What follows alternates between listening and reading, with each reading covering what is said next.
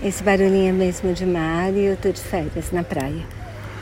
E por isso estou tendo bastante tempo para ler.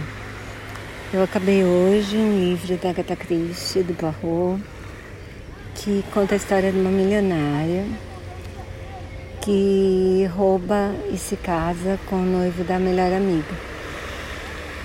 E depois disso, essa amiga começa a perseguir o casal em plena lua de mel no Egito.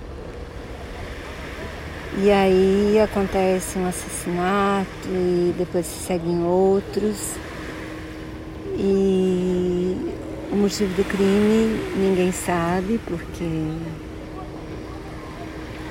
E quem matou também não, mas o Poirot, é claro, vai acabar descobrindo tudo. A história é muito bem contada, tem vários personagens bem interessantes, eu acho que vocês vão gostar como eu.